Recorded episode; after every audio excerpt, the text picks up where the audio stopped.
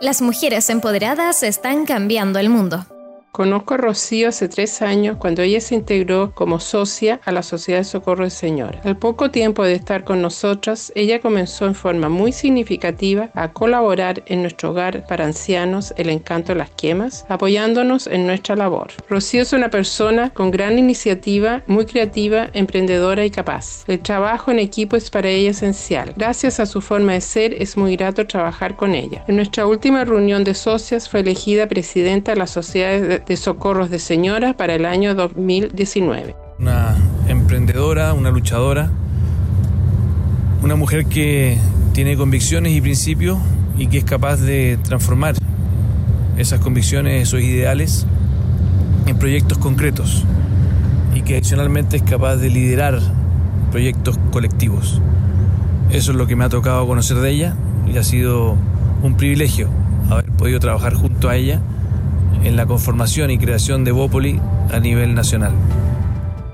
Escuchábamos a Soritz Strutzer, miembro de la Sociedad de Socorro de Señoras de Osorno, y a Felipe Cast, miembro y fundador de Evópoli, primer partido liberal de centro derecha fundado desde el retorno a la democracia en Chile y actualmente senador de la República, quienes se referían a Rocío Gambra.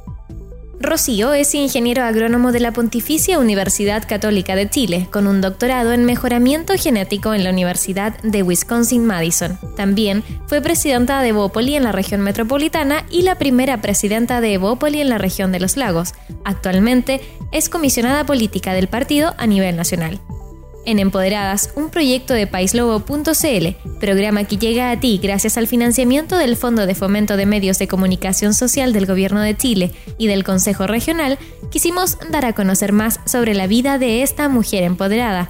Para eso, nos reunimos con Rocío y le preguntamos desde el comienzo de su carrera académica. Bueno, yo soy de Santiago, estudié en un colegio en la Florida, hice toda mi primera enseñanza ahí. Y después en la Universidad Católica estudié ingeniería en agronomía. De hecho, lo que yo quería estudiar era ingeniería civil industrial y me faltaron cinco puntos para entrar. Y cuando una semana antes de que entregaran los resultados, mamá me, dice, ¿y qué pasa si no te alcanza el puntaje? ¿Qué pasa si no entras? Porque yo quería estudiar en la Católica Ingeniería Civil Industrial. Bueno, entraré a la Chile, le dije yo. Y ahí seguro que me alcanza, porque el puntaje corto era mucho más bajo en ese tiempo. Pero me dijo, pero veamos otras opciones. Y dentro de eso yo tenía un pololo en ese tiempo. Ramos el facsímil de donde salían todas las carreras y la primera letra A, agronomía. Oye, tengo un amigo, me dijo mi pololo en ese tiempo, que está estudiando agronomía, lleva un año, y ¿por qué no lo llamamos y le preguntas qué tal? Bueno, le llamamos por teléfono y me dice, mira, sabes que agronomía sabes mucho de distintas cosas, tienes un conocimiento general que te puede servir, tiene terreno, tiene, tiene una combinación de varias cosas que me pareció bien interesante. Y entonces cuando salen las postulaciones, me faltaron cinco puntos para entrar en ingeniería civil industrial. Y segunda opción, agronomía en la católica. Yo quería estudiar en la Universidad Católica. Que sea lo que Dios quiera, porque había algo que no me gustaba de civil y que era la física. Como que por ahí no me gustaba mucho. Entonces dije, vamos, vamos a ver qué es lo que resulta. Si, si entro, entonces vamos con todo. Y si no, me voy a seguir por este otro camino.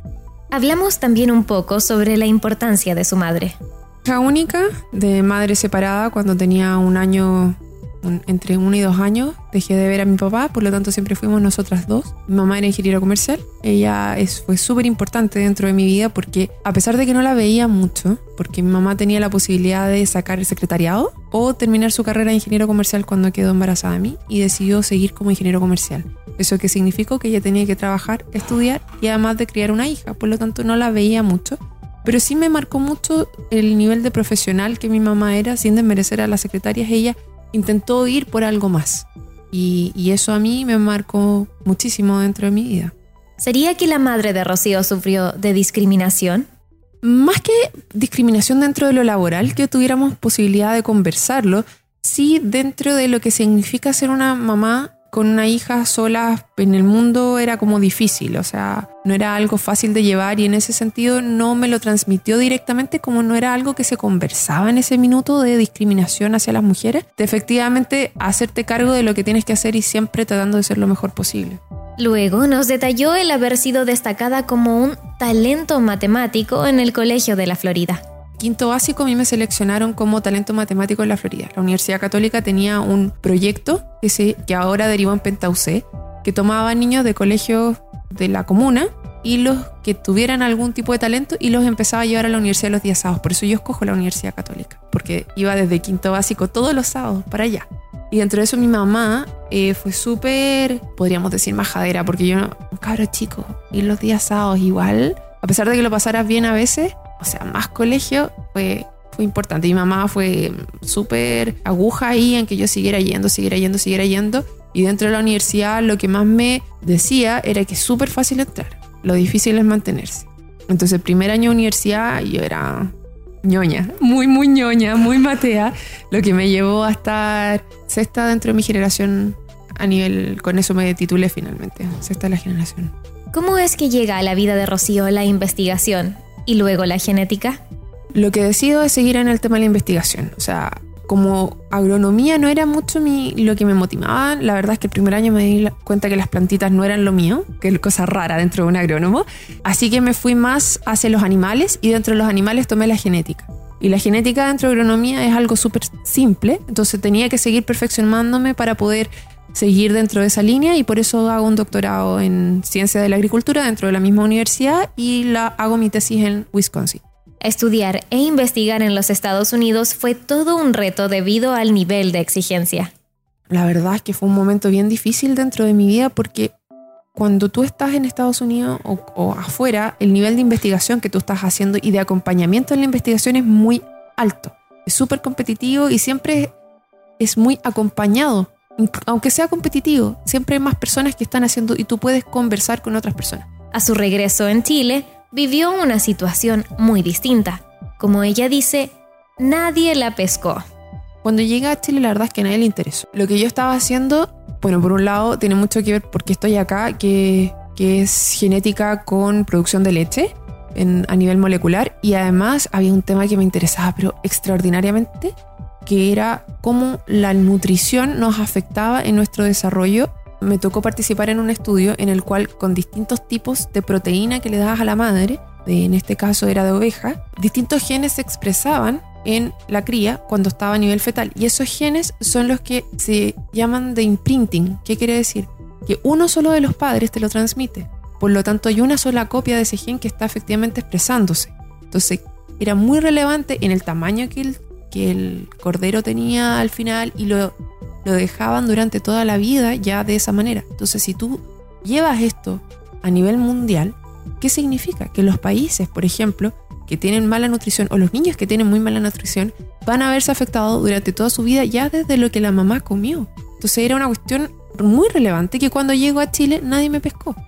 Y la verdad es que fue tan grande el bajón que tampoco tenía la fuerza yo para seguir adelante con este tipo de investigación, porque acá en Chile es súper solitario, como ya te lo había mencionado, y además tú depende de los proyectos. Entonces tienes que generar un proyecto que va en un determinado plazo y después tienes que generar. Y la verdad es que mi vida no la pude ver de esa manera, de vivir en base a futuros proyectos que estaban. Y aparte que para tú ser el mejor en investigación, o sea, para poder ganarte esos proyectos tienes que ser muy bueno. ¿Qué significa eso? Un costo familiar muy alto y un costo de vida muy alto. ¿Para qué? Para un impacto quizás muy pequeño en la vida de las personas. Por lo menos lo que yo hice, mi tesis, estaba relacionada con los productores. Pero era muy pequeño el impacto que iba a generar en la investigación que yo estaba realizando. Y aquí en Chile el nivel de investigación para generar más alto es muy complicado. Entonces decidí irme por otro lado y dejé la investigación de lado y ya antes de volver estaba buscando qué hacer en el tema público. Nuevamente aparece la importancia de la figura de su madre, Rocío comienza a construir a través de actividades como la construcción de mediaguas. Mi mamá, que es súper importante porque ella participaba en las aldeas SOS y me llevaba cuando ella iba a ver a los chicos que tenían una mamá y varios niños. Y ya veía ahí una diferencia. Después también hacíamos cumpleaños para orfanatos. Allí venían chicos de distintos lados y organizábamos grandes cumpleaños, los llevamos al Winsoy y hicimos varias cosas. Eso me llevó a que la universidad yo fuera eh, algo parecido a un techo para Chile que todavía no existía en ese minuto y fuéramos, se llamaba Trabajo UC. Fui tres veces a construir medias aguas y las otras veces ya organizando y encargándome de grupos de trabajo. ¿Y qué era lo que pasaba? Que tú vas, haces una media agua o haces un impacto dentro de esa comunidad, un, colegio, una capilla también me tocó hacer que era la que la comunidad necesitaba, pero no haces nada más. Y es muy poco, para mí era muy poco. Entonces, ese tipo de trabajo social necesitaba un acompañamiento más grande, o sea, yo necesitaba generar impacto porque veía mucha desigualdad, mucha pobreza, mucha gente que necesitaba igualdad de oportunidades. Y es por esto que decido buscar lo político, donde es una plataforma que te permite llegar a un poder más alto. un poder no, no para ti, sino para poder hacer cambios sociales reales que afecten la vida de las personas. Así llega a la política, a Evópoli, por estas dos razones. Dos razones. Una, concordaba con las ideas. Otro, que era un proyecto nuevo, por lo tanto, efectivamente tú podías influir en lo que iba a pasar dentro de ese proyecto. Y tenía estas dos cosas, lo social y además las ideas detrás. Entonces, por eso Evópoli, porque desde un principio yo he estado desde los inicios del, como movimiento y después como partido. Fui la primera presidenta metropolitana de Evópoli y ahora estuve acá en la región de los lagos también como una de las fundadoras. Y tú ves las personas que llegan al partido, buscan eso social, casi todas han pasado por este mismo camino que yo he hecho de, estar en trabajos voluntarios y sentirse insatisfechos con los logros que tú puedes hacer, pues son logros muy puntuales, más allá del cambio de la vida de las personas donde tú tienes que acceder es en la política y dentro de eso tiene que ser en una plataforma porque solo es muy difícil que puedas lograr grandes cambios. Rocío asegura se acerca a otras mujeres para avanzar en el proyecto social y disminuir los altos costos familiares que significa hacer política en Chile y siendo mujer. Me tocó conversarlo con, Gloria Juta, actual ministra de Transporte, con la Lorena Recabarren, que es la secretaria de Derechos Humanos, y Vero Garrido, que está en el CENSE, que fue Ceremi de la mujer en su minuto en Temuco que cuando nosotros hacíamos invitaciones a participar en distintas cosas dentro del partido, no, no te voy a decir que llegaban igual igual, pero sí llegaban hasta ciertas instancias y después nos seguían avanzando. Y las cosas que nosotros vimos fue que una nosotras mismas nos ponemos muchísimas trabas. Es muy difícil que como mujer tú te des cuenta de que la política es algo donde tú también tienes que influir, porque el costo familiar que eso tiene es muy alto. Entonces tú no vas a querer dejar a tus hijos de lado, o a tu marido o tu tema social o tu trabajo. Para el hombre es más fácil desligarse de eso, está más intrínseco. Y ahí es donde yo estaba muy en desacuerdo que hubieran cuotas de, dentro del Congreso, pero Gloria me dijo, mira, es que cuando tú necesitas hacer un cambio de paradigma, tú necesitas hacerlo de alguna manera y eso se ha comprobado que las cuotas funcionan. Entonces, mientras las cuotas cumplan su rol de que las mujeres nos tomemos en serio, de que la política es una de las cosas que tenemos que hacer como parte de nuestra vida, son necesarias. Una vez que eso ya cambia el paradigma dentro de la sociedad, ya no son necesarias y las puedes eliminar. Pero necesitas hacer que hombres también te den el espacio. Porque dentro de la política yo no lo vi, pero sí dentro de lo privado, sí vi eh, discriminaciones a las mujeres y la percibí personalmente. Al momento de esta entrevista, Rocío tiene una hija muy pequeña.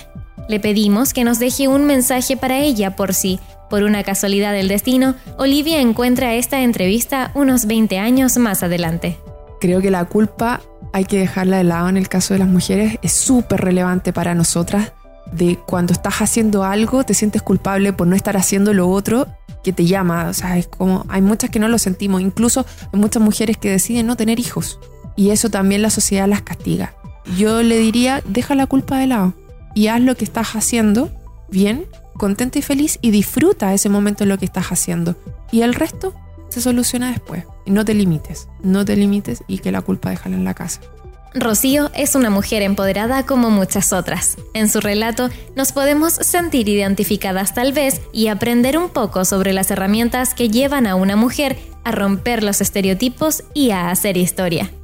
Esta es solo una de las ocho entrevistas del proyecto Empoderadas, donde conversamos con mujeres de distintas áreas como la salud, la política, educación, justicia e integración. Un producto de www.paislogo.cl que llega a ti gracias al financiamiento del Fondo de Fomento de Medios de Comunicación Social del Gobierno de Chile y del Consejo Regional.